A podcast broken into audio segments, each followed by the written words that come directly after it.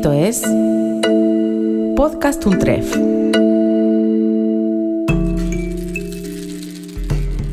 Los hechos son hechos, pero no se cuentan solos. Y quien cuenta y cómo cuenta hace toda la diferencia. Los caminos narrativos están entretejidos en soportes, modalidades, plataformas y sentidos, como así también las interfaces que las moldean. Cada época histórica tiene su motor narrativo. La novela en el siglo XIX, el cine en el XX y quizá las bases de datos sean las del nuestro.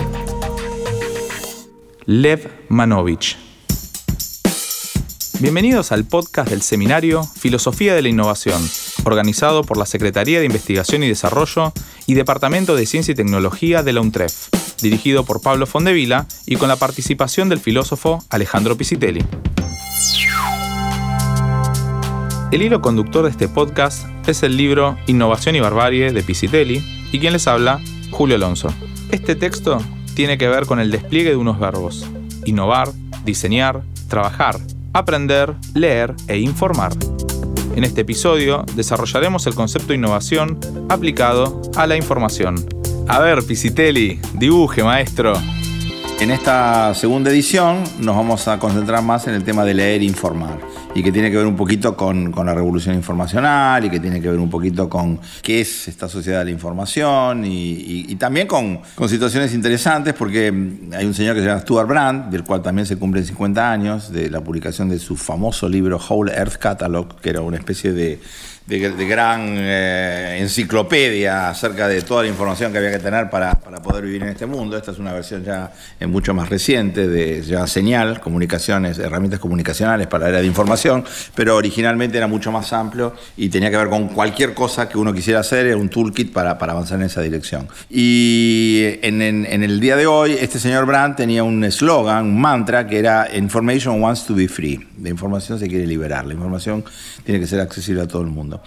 Eh, y hizo un montón en, esa dirección. Entonces, lo más interesante del seminario es eh, que algo, eh, eso lo decía Engels, ¿no? él decía que la cantidad se convertía en calidad. Pero acá podríamos decir al revés, que la calidad se convierte en cantidad. Porque cuando vos tenés información, mucha información, demasiada información, entonces salís de un estado de falta de información a un estado de abuso de información, de lo que se llama la infoxicación, la intoxicación informativa. Y de ahí saltás a los fake news, y de ahí saltás a robots que escriben noticias falsas, y de ahí saltás a, a minar la democracia por exceso de desinformación o de metainformación. En este encuentro exploramos los formatos y problemas cognitivos sobre cómo concebimos la realidad y los costos de la generación de consensos, hoy amenazados por la construcción de las fake news, las preguntas que nos guiaron fueron sobre cómo nos leemos y nos informamos en el siglo XXI y qué cambios e inventos de comienzo de siglo, e incluso del anterior, inciden en la forma en la que vemos y sobre todo en lo que no vemos. El primer aporte para desenmarañar estas preguntas es Daniel Steingart, doctor en sociología por el Instituto de Altos Estudios Sociales de la Universidad de San Martín es becario postdoctoral del CONICET y sus principales temas de investigación son el desarrollo económico comparado, las problemáticas de perfil productivo de los países y las dinámicas de pobreza y la desigualdad. ¿Y qué más, Alejandro? Y también tenemos a Daniel Steingart, que es un sociólogo, pero es un experto en visualización de la información, tiene una charla TED magnífica que le hemos tuiteado hoy, si la pueden recuperar de ahí, y que tiene que ver un poco con esta línea ahora que se habla de eh, la investigación basada en hechos, basada en evidencia. Tenemos herramientas muy potentes para poder empezar a hacer investigación basada en evidencia y en hechos, hacer eh, pedagogía basada en evidencia y en hechos, hacer política basada en evidencia y en hechos, ¿no? Se me ocurrió titular esta charla Datos en discusión, eh, debido a que habitualmente en los medios y en la vida cotidiana vivimos consumiendo datos y nos vivimos revoleando datos por la cabeza. En lugar de tirarnos sillas, nos tiramos datos, ¿no? Discutimos con datos y a veces, bueno, discutimos bien con datos, otra vez discutimos mal con datos, y si uno mira la tapa de los diarios, habitualmente hay datos dando vuelta. Y mi mirada es que muchas veces este, cuando se discute con datos hay discusiones muy deshonestas con datos y a veces usamos datos sin saber qué tipo de cosas estamos usando. Entonces me interesaba eh, remarcar un par de cuestiones este, y sentidos comunes que andan dando vuelta cuando discutimos con datos. Una de las máximas respecto a los datos es que detrás de, de todo dato hay una cocina, ¿no? hay una metodología. El dato no es que yo voy a un bosque y recolecto un hongo como si fuera un dato, sino que detrás de cada dato hay siempre una cocción, una forma en la cual se crea ese dato. Y, esa forma en la cual se crea el dato se llama metodología. Ahora lo vamos a ver un poquito más en detalle. Eh, pero es importantísimo tener en cuenta esa máxima. No es que existe el dato per se, sino que siempre es de alguna manera una construcción humana que nos permite volver inteligible algún aspecto de la realidad. Y después hay otra cosa eh, que me interesa remarcar, hay dos puntos más. Primero, si los datos nos ayudan a cambiar de opinión, eso suele ser difícil, pero creo que debería ser un norte hacia el cual ir porque todos somos medio cabrones y no nos gusta que nos contradigan, básicamente. Y también que este, es muy fácil engañar con datos. O sea, ojo, los que, los que son dateros, ojo que pueden tener una herramienta de manipulación muy importante y hay que estar alertas. Eh, cuando digo datero, aquellas personas que, usan datos, hay varias tretas para engañar con datos y voy a mostrar algunas para que estén alertas. Arranco por esta idea de datos que ayudan a cambiar de opinión estamos muy acostumbrados a que cuando discutimos en un asado, discutimos en, eh, en alguna cena, este, bueno, no sé, alguien nos tira un dato por la cabeza y por ahí te quedas pensando y pensaste que, que, el otro te ganó un argumento y uno agarra y le da ganas de acogotar a la otra persona porque le ganó la discusión. Pero después de un buen rato, probablemente este, cuando pasa esa espuma, le da ganas de por ahí arrepentirse o cambiar un poco su, mirada original. Cualquier parecido con lo que pasó esta realidad en conferencia de prensa no es mera casualidad. Digamos, ocurre mucho eso, ¿no? Nos enojamos muchas veces cuando algo nos, contraría y después quizás se nos pasa ese enojo y podemos tratar de ser reflexivos. Les cuento un poco un, ejemplo que, que, hice yo a partir de mi propia tesis doctoral, donde yo arranqué la tesis con una idea que era básicamente cuál es el común denominador del desarrollo económico. Y mi idea original era que aquellos países que exportan productos industriales son eh, los, desarrollados y viceversa, que especializarte en recursos naturales era algo malo en términos de desarrollo económico. Después de hacer la tesis, a mí se me permitió cambiar fuertemente una opinión previa que tenía, que era recursos naturales son malos, industria per se es buena y la verdad es que la cosa es un poco más sofisticada. Segunda cuestión de datos que me ayudan a cambiar de opinión. Bueno, yo decía, bueno, ¿yo por qué estoy haciendo esta tesis? Porque quiero saber cuál es el común denominador del desarrollo económico. ¿Y para qué? Y bueno, porque ser desarrollado necesariamente lleva a que seamos una sociedad más feliz. Ah, bueno, vamos a investigar si efectivamente eso es así. Y la verdad es que hay una relación positiva pero bastante menos de lo que hubiera creído. Este gráfico lo que les muestra es en el eje horizontal el índice de desarrollo humano, ¿sí? es decir, el índice de desarrollo humano es un índice que elabora las Naciones Unidas que combina tres indicadores, el PBI per cápita de un país, la esperanza de vida y los años de escolarización, es decir, PBI per cápita, salud y educación.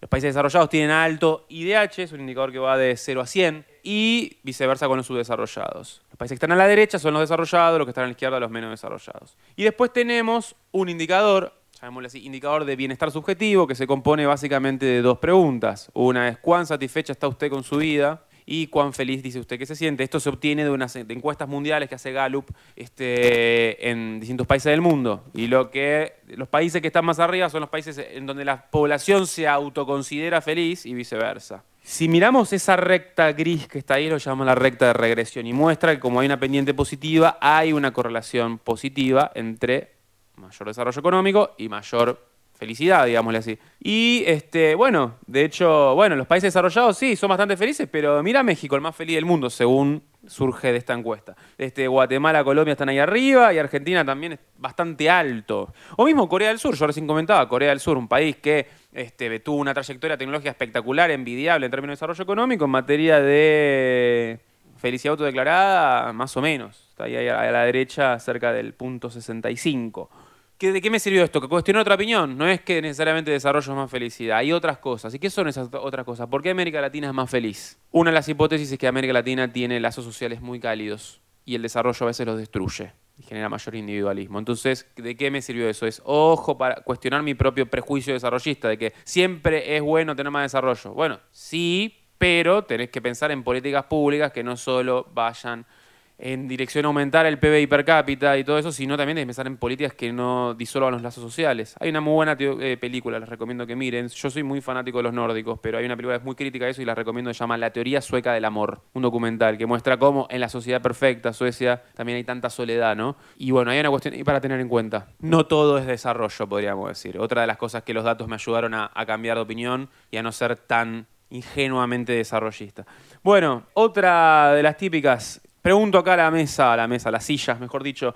En los últimos 30 años, la cantidad de personas pobres en el mundo ha ¿Aumentado, quedado igual o disminuido? ¿Qué creen? Aumentaba bien, alguien que contradiga. Pasa que hay mucho factfulness dando vuelta, me, me cagaron el ejemplo.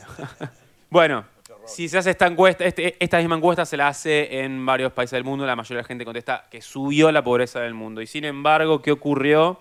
La pobreza. Acá está la encuesta que se hizo. El 55% de los respondentes cree que la, la pobreza subió, el 33% cree que se mantuvo estancada y solo el 12% que decreció. Sin embargo, miremos los datos, la pobreza en el mundo no ha parado de bajar de los últimos 200 años, podríamos decir. Pobreza es escasez de cierto tipo de necesidades básicas, necesidades básicas insatisfechas. Lo que pasó, para simplificar mucho, en el año- en 1800 el mundo era un mundo de todos pobres, de alguna manera, había diferencias de clase al interior de los países, pero los países entre sí no eran mayormente, no había grandes diferencias entre los países. Hubo un club de países que se subió a la revolución industrial, los europeos occidentales, Estados Unidos y algunos que otro más, y eso generó un mundo muy desigual entre países, pero no es que la situación absoluta de los que permanecieron pobres hubiera empeorado, en todo caso se permaneció estanca. Pero la pobreza empezó a bajar. Después empezó a bajar la pobreza junto con un gran aumento de la desigualdad en el mundo, por esa razón. Puede ocurrir eso. Y lo que ocurrió después, bueno, en el siglo XX muchos de esos países que habían quedado estancados en buena parte del siglo XIX empezaron a arrancar y desde los últimos medio siglo, China particularmente. Y China es un país que también es el ejemplo de eso, pero que decía anteriormente, China es un país que ha aumentado mucho su desigualdad porque pasaron de ser todos iguales en la pobreza y ahora es un país que tiene mucha menos pobreza que antes, pero mucha más desigualdad. Entonces otra de las cuestiones a tener en cuenta es que pobreza y desigualdad son dos conceptos que son diferentes. Obviamente están relacionados, pero miden dos cosas distintas. Pobreza tiene que ver con una cuestión absoluta, estar debajo de un umbral mínimo de satisfacción o material, en tanto que desigualdad es un concepto relativo, es relacional. Es cuánto más tiene tal en tanto a tal, cuánto más tiene A que B. El mundo de hoy es mucho más desigual que el de hace 200 años, pero es un mundo mucho menos pobre. Bueno, y también si uno lo mira en cantidad de personas, no solo en porcentaje, sino en cantidad absoluta, también eso ha ido cayendo. Buena medida por lo que ocurrió en China e India en los últimos 30, 40 años. Este, bueno, si uno mira la evidencia, en, esto es en el siglo XIX, la, la pobreza, fíjese, la línea de arriba es en el mundo, la tasa de pobreza medida como pobreza extrema, era de- del 80 y pico por ciento hacia el 1800 y hoy está en torno al 20 y pico por ciento, bueno, o hacia el año 2000, en realidad hoy todavía es menos. Si uno saca China, también esa baja la pobreza se evidencia. Y fíjense, todas ha ido bajando y en otras regiones, por ejemplo, fíjense, en el África subsahariana la pobreza estuvo estancada en, en el final del siglo XX y recién bajó un poco con la década de los commodities. Este, y otras regiones la han disminuido muy rápidamente. La línea roja es eh, hacia el este, básicamente, esto es China. Bueno, otra de las cuestiones a discutir, ¿somos un país de mierda o no? Es algo que escuchamos todo el tiempo en charla de ascensor, charla de café, en los asados, donde nos tiramos sillas o revoleamos datos. Y este tipo de cosas circulan todo el tiempo en los medios. Este, por más de que la situación, ahora voy a hablar de la situación actual, que es malísima, es muy, muy, muy, muy mala, pero este tipo de cosas circulan todo el tiempo en los medios. ¿no? La Argentina ya es uno de los países con mayor índice de pobreza de América Latina. Esta frase, este titular es de hace dos años, cuando la pobreza era 10 puntos menor que la que tenemos hoy.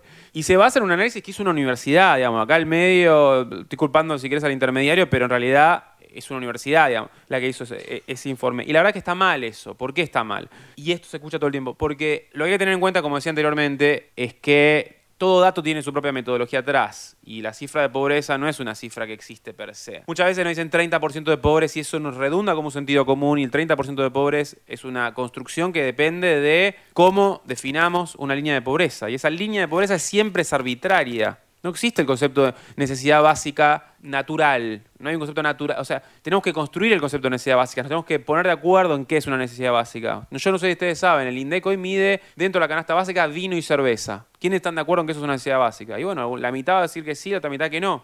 Y ahí tienen que ponerse de acuerdo. Si yo le saco vino y cerveza a la canasta, más barata. Por lo tanto, hay gente que sale de la pobreza y de la indigencia. Solo por un cambio metodológico. Entonces, lo que hay que tener en cuenta es que cada país mide la pobreza de una forma distinta. Acá tenemos esto, vino, cerveza, carne, ta, ta, ta, ta, ta. Y otros países, frijoles, qué sé yo, en la Centroamérica. Y tienen mucha menos ropa en la canasta, mucha menos este, alquileres, mucho menos transporte, etc. Argentina es uno de los países que tiene las canastas de pobreza más amplias de la región.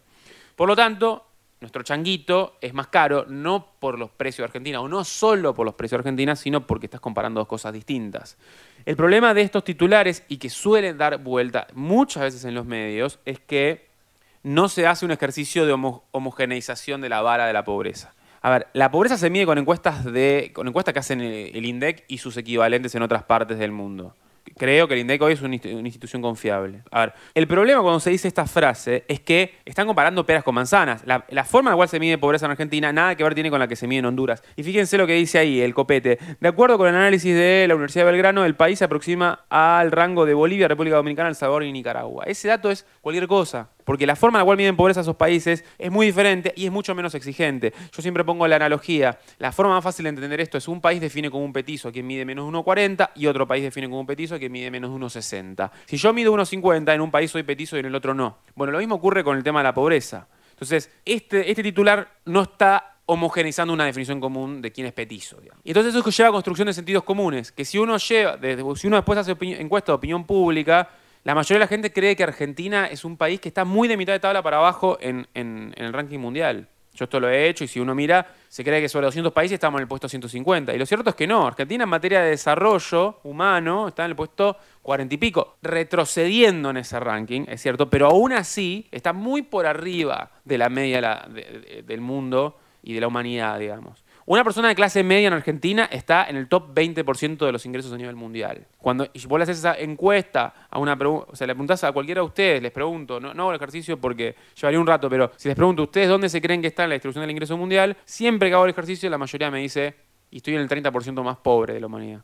Y eso es un dato que es falso, por donde se lo mira. Estamos en el 20%, 15, 10% más de mayores ingresos de la humanidad. En parte porque Argentina es un país muy de mitad de tabla para arriba. Y miren otros indicadores, digo. Mortalidad infantil, escolarización, cantidad de teléfonos per cápita, cobertura de electricidad, etcétera. Argentina está lejos de los países desarrollados, pero está muy por encima del resto de América Latina, está muy por encima, ni hablar de África, está muy por encima de Asia, donde viven buena parte de la humanidad. Entonces, hoy Argentina tiene me refiero a la situación actual. Argentina subió 10 puntos la pobreza en un año, lo cual es una trayectoria malísima, y se ha tendido a parecer al resto de América Latina en estos dos años, últimos dos años, en materia de pobreza, pero aún así sigue bastante por debajo. Si, América Latina midiera la pobreza como lo mide Argentina hoy, la pobreza en América Latina es 50%. Y Argentina está alrededor de 35%, aunque estaba cerca de 25% hace dos años atrás. Acá hay una cuestión de muchas veces los datos mal consumidos y no se mira bien la receta que hay detrás, la forma en la cual se construyó lleva a construir estos sentidos comunes como que Argentina es un país de mierda. La trayectoria de los últimos 40 años sí es muy deprimente. Yo uno diría, me pregunta, ¿es país de mierda? No, pero los últimos 40 años sí diría. Y ya para ir este, cerrando, otra típica que ocurre es que muchas veces es muy fácil engañar con datos. Y acá voy a tirar un par de formas en las cuales nos pueden engañar con datos. Y esto es un arma doble filo porque ahora que lo saben, por ahí lo pueden usar para engañar con datos en discusiones e irse con el orgullo alto después de un asado. Pero no, la idea es que, lo que ustedes puedan usarlo para al revés, para estar, preven- para estar prevenidos ante, ante discusiones típicas. A ver, primero, el famoso promedio, ¿sí? Es un dato que se usa habitualmente. Es una medida muy válida el promedio, pero siempre hay que tener en cuenta una cosa, el promedio oculta la heterogeneidad. ¿Sí? El promedio oculta la heterogeneidad. Si todos acá ganamos un peso y Chani gana un millón de pesos, el promedio de este aula va a ser probablemente, no sé, 50 mil pesos. Y todos vamos a tener 50 mil per cápita. Bueno, ese es el, famoso pro- problema del promedio. Promedio está muy bien, pero me tengo que complementarlo con otra medida, que puede ser una medida de dispersión, de heterogeneidad, de desigualdad. Hay otras medidas que a veces son mejores, una que por ahí la hemos aprendido en la secundaria, pero que se usa muy poco, es la mediana, y yo creo que los medios deberían usar mucho más. La mediana es aquel valor que divide en dos mitades a una población. En este caso, la mediana de este curso sería aquel salario ¿sí? que eh, divide a una mitad que gana menos ese salario y la otra mitad que gana más que ese salario. Este, la mitad gana menos que 40 mil y la otra mitad gana más que 40 mil. Entonces, si hay alguien que gana 700 millones de pesos, la mediana es insensible a eso. No afecta a la mediana, sí a la media. Después, otra de las cosas que nos pueden engañar es cuando se maximizan cifras irrelevantes, ¿no? Por ejemplo, beber café, miento, ¿eh? beber café duplica las chances de cáncer al pasar del 0,001% al 0,0002%. O se triplicó la inflación que pasó del 0,1% al 0,3%. Esas cosas muchas veces pasan en, en los medios habitualmente y hay que tener en cuidado, porque hay que tener, si vos pasaste algo que es, casi cero algo que es casi cero, y bueno, pero por ahí se multiplicó por 10, no puede decir que se duplicó. Sí, hay que tener en cuenta eso. Si uno dijera se triplicó la inflación que pasó de 0,1% a 0,3%, estaría diciendo esto es un disparate, porque en realidad es una inflación que es casi la misma, digamos.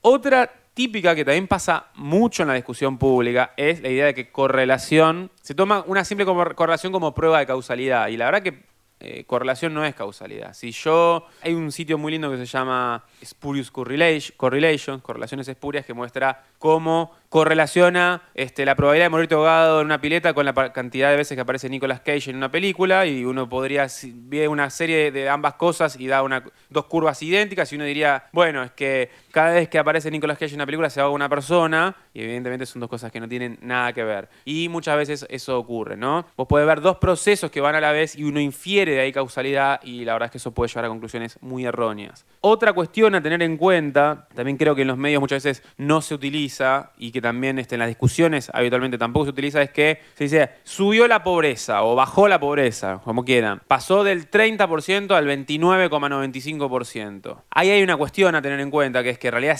bajó en este, un, par de, ni siquiera una décima, si uno lo mira en términos estadísticos, en realidad eso es, eso es lo mismo. O sea, no, hay un, no, hay un, cambio estadístico. Se hacen tests para mostrar eso y uno puede decir que si la pobreza sube en una magnitud muy pequeña, hay unas fórmulas para detectarlo, no es que hay una suba, la pobreza se quedó igual. Es el mismo concepto que el del empate técnico de las encuestas electorales. ¿no? Cuando dice Macri saca este 38% y Alberto Fernández 39%, estar en empate técnico es porque esa diferencia de un punto porcentual puede deberse al error de la muestra y por lo tanto, cuando se muestra generalmente las encuestas dicen 38 más menos 3, 39 más menos 3, eso significa que Alberto Fernández puede sacar 36, puede sacar 42 y Macri puede sacar 35 o 41. Entonces, en, en ese rango está. Por lo tanto, bien puede ocurrir que Macri saque más que Alberto Fernández. Es el concepto del empate técnico es el equivalente de cuando se dice la pobreza subió de 30 a 30,2, en realidad es como Alberto Fernández saca 30% y Macri saca 30,2. Eso es empate técnico. No puedo decir que hay diferencias en ese cambio. Lo mismo que si la pobreza pasa de 30 a 35. Ahí sí claramente este, las pruebas estadísticas muestran que sí es una suba estadísticamente significativa. Por último, eh, el último ejemplo que quiero mostrar de cómo se puede engañar con datos, y esto es algo que este, anda mucho dando vueltas también, es cómo graficamos. ¿no? Yo puedo cambiar la escala de los gráficos y les puedo dar un mensaje muy diferente y eso es importante tener en cuenta siempre la escala. Si yo le muestro, esta es la, tendencia del empleo de calidad en las empresas en Argentina desde el año 2009 hasta la actualidad. Bueno, se ve un poquito una suba hasta 2011 y después más o menos un estancamiento. El eje va de 0 hasta poco más a 7 millones de personas. Y ahora cambio la escala y se ve así. exactamente lo mismo. Lo único que hice fue hacerle zoom y ahí se ve claramente otra cosa. ¿Qué pasa? Si alguien hoy oficialista quiere decir, no, no está pasando nada con el empleo, mira, está estancado. Hace, desde 2011 que está estancado, que no está cambiando nada. Dice eso. Ahora alguien que es crítico del oficialismo probablemente diga, uh, no está cayendo un montón. O sea, no existe un criterio único para visualizar los gráficos. Ahí hay mucho de sentido común. Lo importante es tener en cuenta que siempre que miremos un eje, un, un gráfico, tener en cuenta la escala. Si vos tuvieras que el empleo fluctúa entre 100 puestos de trabajo todo el tiempo y yo te pongo, te pongo el zoom entre 5.900 y 5.900 y, 5, y, mm, de 5.900 y 6.000, seguramente voy a tener oscilaciones muy grandes y probablemente sea un cambio muy, muy pequeñito. Entonces también la escala puede alterar este, las conclusiones. Y nos guiamos, muchas veces nos guiamos solo por lo visual y nos puede llevar a, a, conclusiones erróneas, digamos. Entonces, importante también tener en cuenta, ojo, cuando les miren un gráfico, les tienen un gráfico, ver qué escala está. Yo creo que los datos cuantitativos son esenciales, sí, para discutir, para entender la realidad y para formular políticas públicas, pero es fundamental que entendamos siempre la letra chica detrás de estos datos cuantitativos para que no nos engañen fácilmente, ¿sí? Eh, acá, bueno, obviamente un llamado a la honestidad intelectual con los datos, esta idea de que si hay un dato que no me gusta, no importa, eh, mostrarlo igual, entender qué hay detrás de ese dato, evitar torturar el dato hasta que confiese, esa es típica, ¿no? Para que diga lo que yo quiero decir, bueno, evitar hacer eso, aunque es algo que nos tienta mucho y la mayoría lo hace.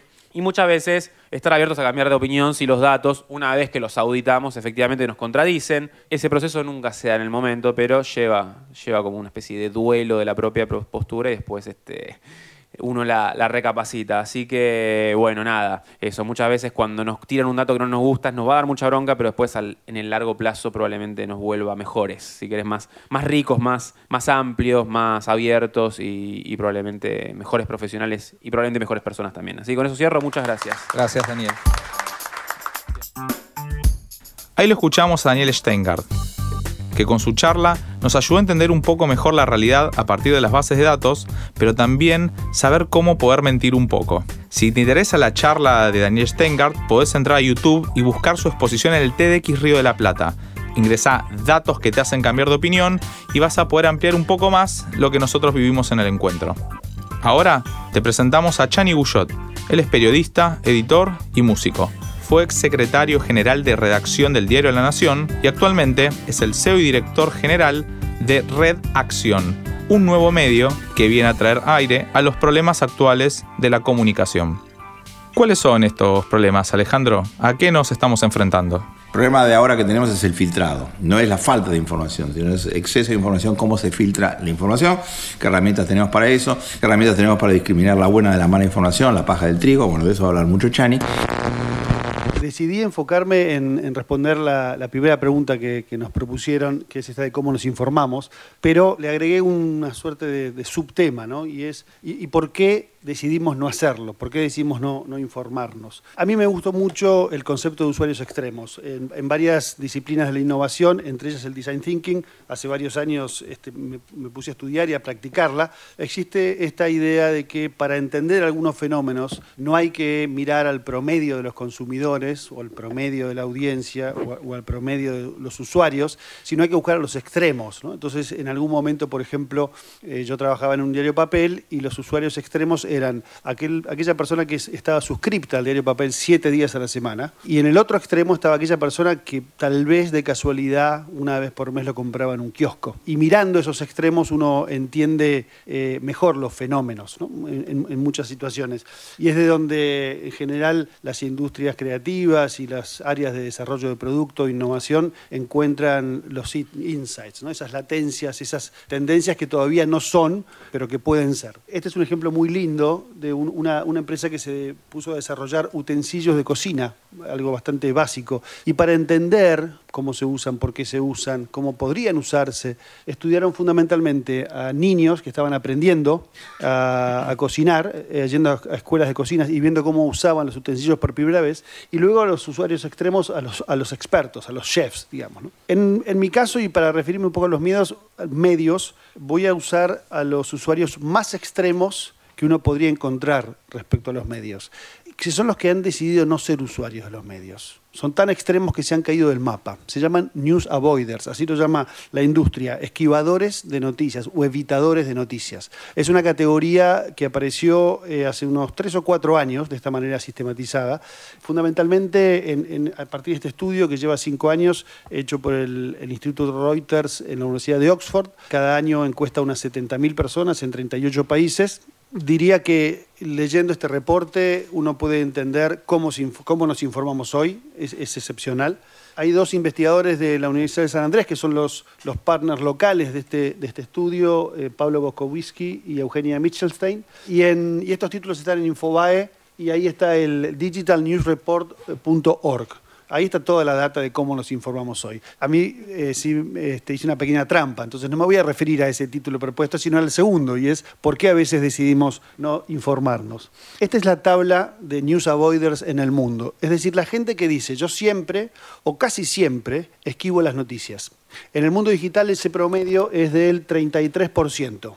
En la Argentina es el 45%, somos top 5 en el mundo. Esto quiere decir que de cada 100 personas que están en el universo digital, 45 deciden deliberadamente no informarse. Nos supera solo Croacia, Turquía, Grecia, Bulgaria cualquier correlación entre países que tienen acuerdos con el FMI y News Avoiders es pura casualidad. Pero no, evidentemente son países que han eh, atravesado turbulencias eh, económicas y políticas intensas.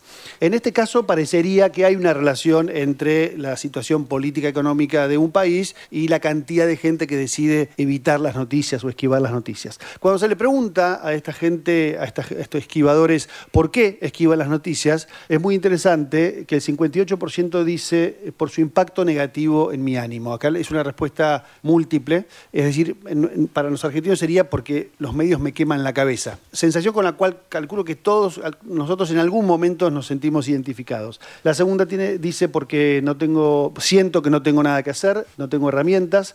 Y el tercero empieza a manifestar eh, el, impacto de, la desinformación, ¿no? porque no puedo confiar en nadie, o, o más abajo porque los medios me bajan línea. Yo creo que es un, es un fenómeno poco explorado y muy interesante, sobre todo porque tampoco tenemos claro qué significa esto para la conversación pública. Es cierto que hoy hay muchísimos espacios alternativos a los medios para articular esa conversación pública, pero en algún punto los medios siguen siendo el principal espejo en el que se mira una sociedad. Y cuando ese espejo distorsiona, esa sociedad empieza a tener problemas, serios problemas de sustentabilidad social, diría, ¿no?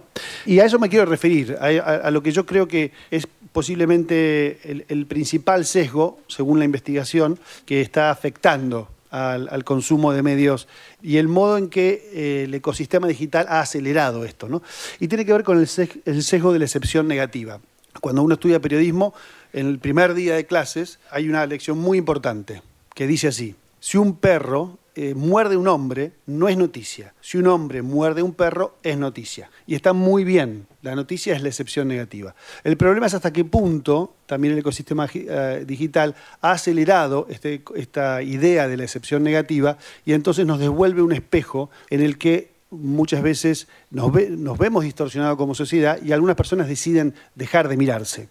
Eh, porque esto es cierto, esto es absolutamente cierto el problema tiene que ver también con la psicología humana. Es muy interesante cuando uno eh, contrapone el sesgo de la mirada negativa del periodismo a la psicología personal. Y existe, y está muy estudiado desde hace muchos años, el sesgo de, negatividad personal, por el cual eh, se explica de la siguiente manera. En grados de la misma intensidad, las cosas de naturaleza negativa, pensamientos desagradables, emociones negativas, interacciones sociales o eventos traumáticos, tienen un peso mayor en los estados y procesos psicológicos de las personas que las cosas neutrales o positivas. Nuestra economía de la atención está ordenada por la negatividad. Yo creo que esto debe venir de cuando en la sabana vivíamos ahí y lo más importante era saber dónde venía el león. Y si alguien me venía con una buena noticia y alguien venía con una mala noticia, yo lo primero que quiero saber es dónde está el peligro. ¿no? Y ahí la amígdala funciona de una manera muy eficiente.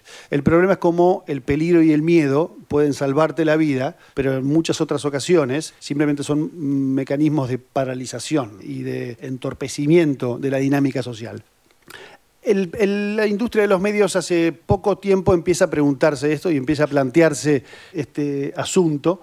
Y hay entonces ya estudios de por qué los medios tenemos este sesgo de la negatividad y el hallazgo espectacular, espectacularmente complejo, ¿no? respecto a cómo también los títulos negativos generan más clics. Entonces tenemos un problema importante. Hasta ahora el modelo de negocios en el entorno digital fue fundamentalmente un modelo publicitario que necesita clics, necesita volúmenes de clics.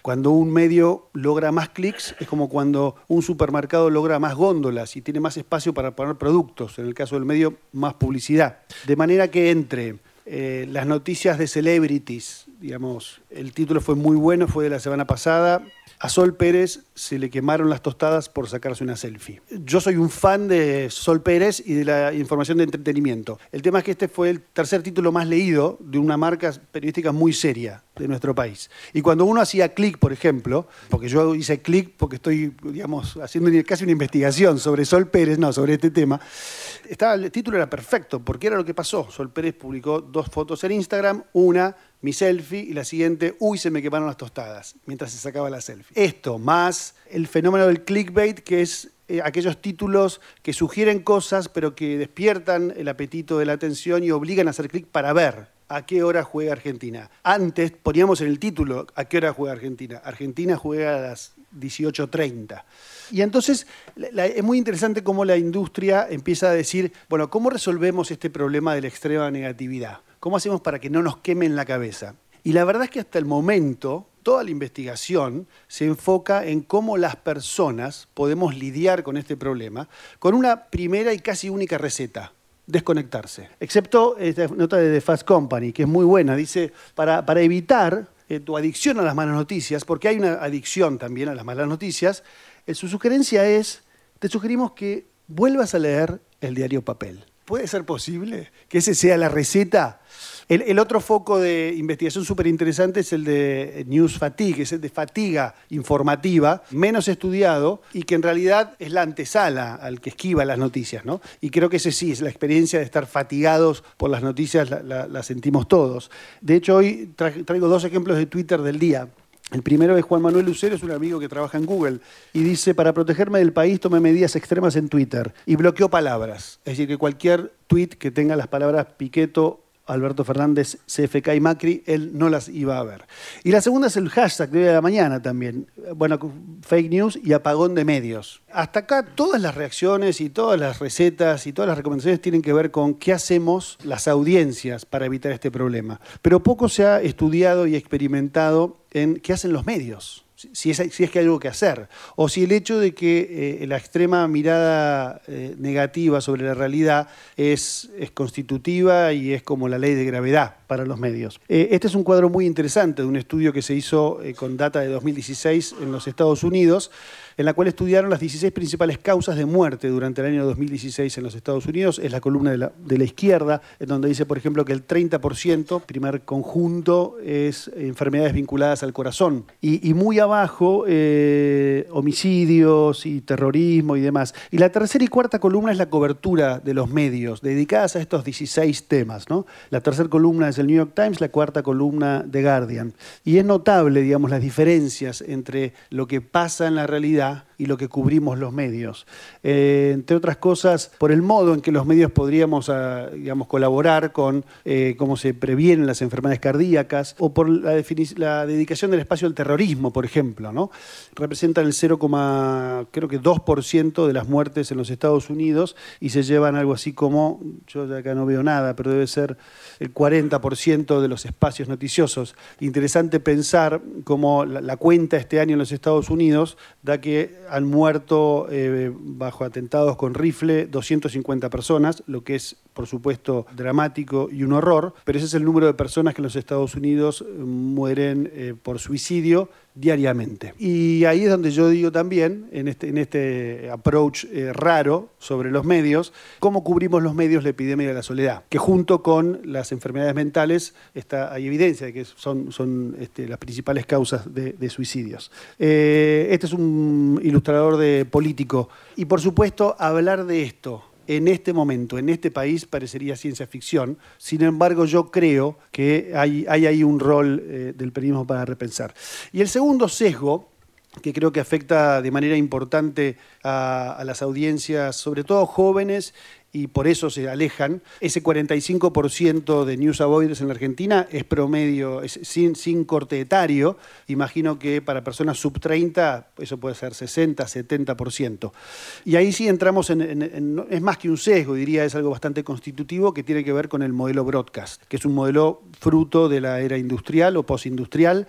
Este, los medios masivos tenemos unos 200 años y un gran editor del The Economist hace un par de meses publicó una pequeña nota que se preguntaba si acaso los grandes medios seremos un accidente en la historia de la humanidad y vamos hacia un mundo en donde dejarán de existir como tal. Realmente el modelo broadcast es, ese modelo unilateral de deployment en donde lo que importa es el tamaño, el volumen y la cantidad y tiene sobre todo incapacidad y es inadecuado para eh, identificar e interactuar en una era de la participación, que yo creo que es la que, estamos viviendo. Para entender este fenómeno fascinante y que excede, por supuesto, los medios, yo creo que hay dos libros eh, fundamentales. Uno es El fin del poder de Moisés Naim, ya tiene varios años, pero como pocos han explicado el tipo de crisis que están viviendo las instituciones y por qué iglesias, sindicatos, este, empresas y gobiernos están perdiendo poder y el poder es cada vez más frágil y, degradado. Y el segundo libro se llama New Power es un libro interesantísimo que también yo creo que tiene un, par de años, eh, y en donde explica el modo empieza con un, caso excepcional, que es el caso Harvey Weinstein y, el MeToo y el movimiento MeToo, como exponentes perfectos de cómo se pensaba y se estructuraba el viejo poder en términos de es una moneda que se acumula y cómo se expresa y se desarrolla el nuevo poder en términos de que es una corriente que se comparte y crece al compartirse. Eh, no es nada hippie ni, ni, blando, es bastante sofisticado y lo que dice por supuesto es que todo lo nuevo y que crece eh, está mucho más relacionado con el nuevo poder y no es que el viejo poder desaparecerá. Yo no creo que em, el modelo broadcast vaya a desaparecer, pero sí creo que todos los fenómenos vinculados al periodismo, los medios y la comunicación nuevos y relevantes para personas de menos de 35 años girarán en torno a, estos nuevos fenómenos eh, conversacionales. Eh, acá el, gran problema es somos los periodistas. Vivo mi vida entre periodistas, soy periodista, pero somos gente bastante compleja.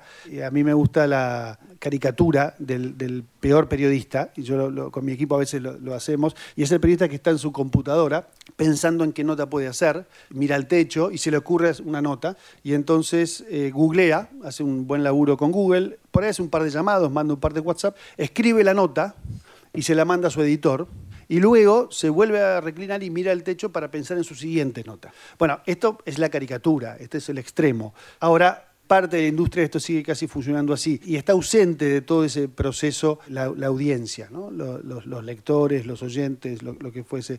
Y creo que es el desafío más grande que tiene eh, el oficio y la industria, que es desaprender un montón de cosas para, para aprender a escuchar. Creo que hay, hay dos maneras eh, una, hasta ahora la ciencia ha encontrado una, si uno es una audiencia que se siente fatigado por los medios este, o siente mm, necesidad de esquivarlos y evitarlos, eh, uno puede sí desconectarse, es una receta. Ahora el problema es que si uno es periodista y editor, no quiere desconectarse, no puede desconectarse. Entonces la alternativa es crear un medio. Y eso es lo que estamos haciendo este, en redacción. Nosotros somos eh, un equipo de 16 personas, entre editores, periodistas, diseñadores, eh, expertos en tecnología, un par de innovadores sociales, que posiblemente son las personas más importantes del equipo, y estamos intentando hackear el, modelo, el modelo broadcast fundamentalmente con un periodismo participativo no lo, señalé, no lo señalé, pero el, libro de New Power